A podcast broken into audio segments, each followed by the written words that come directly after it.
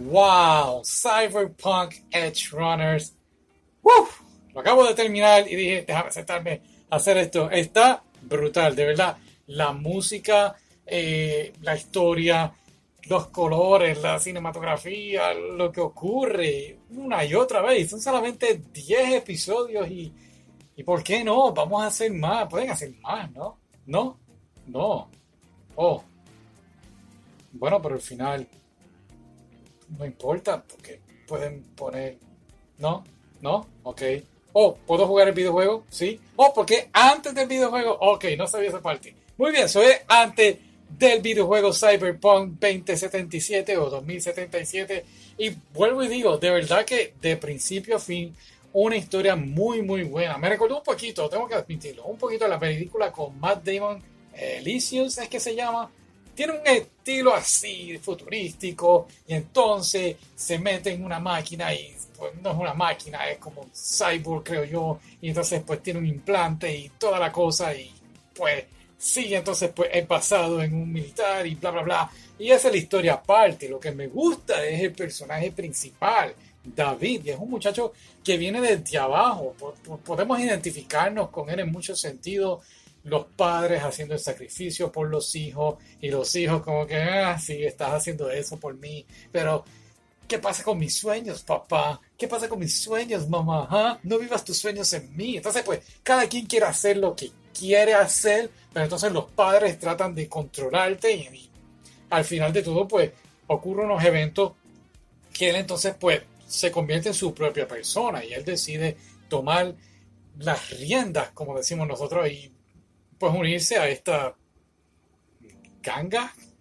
No, no, no, no, no es una ganga. Son como unos edge runners, ¿no? Son unos mercenarios y roban cosas por dinero, obviamente. Entonces, pues, aquí es donde pues podemos decir es una crítica a la sociedad y pues él entonces empieza a vivir su vida que pues no es la mejor que podemos decir, pero pues la está disfrutando, está viviendo una vida que la misma sociedad lo, lo echó por un lado y pues lo obligó a verse así. Me recuerda un poquito a la película de Joker también, cuando la sociedad hace eso. Pero en fin, no importa. Aquí lo divertido es que es la música y lo que ocurre y los colores son tan... Es algo tan nuevo, tan distinto. Bueno, en cierta forma. Eh, ahora, algo que sí, y tengo, tengo que decirlo, vi en japonés, en inglés y en español.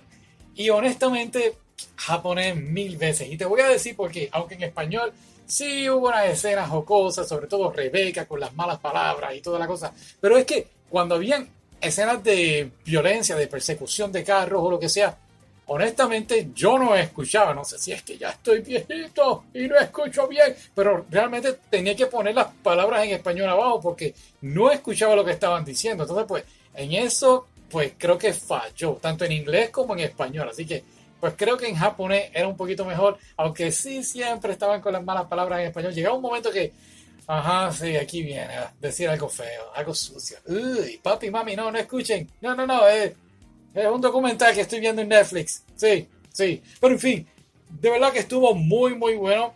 El personaje que para mí mucho, mucho más resaltó fue Rebeca. Rebeca fue por 100 mejor personaje aquí.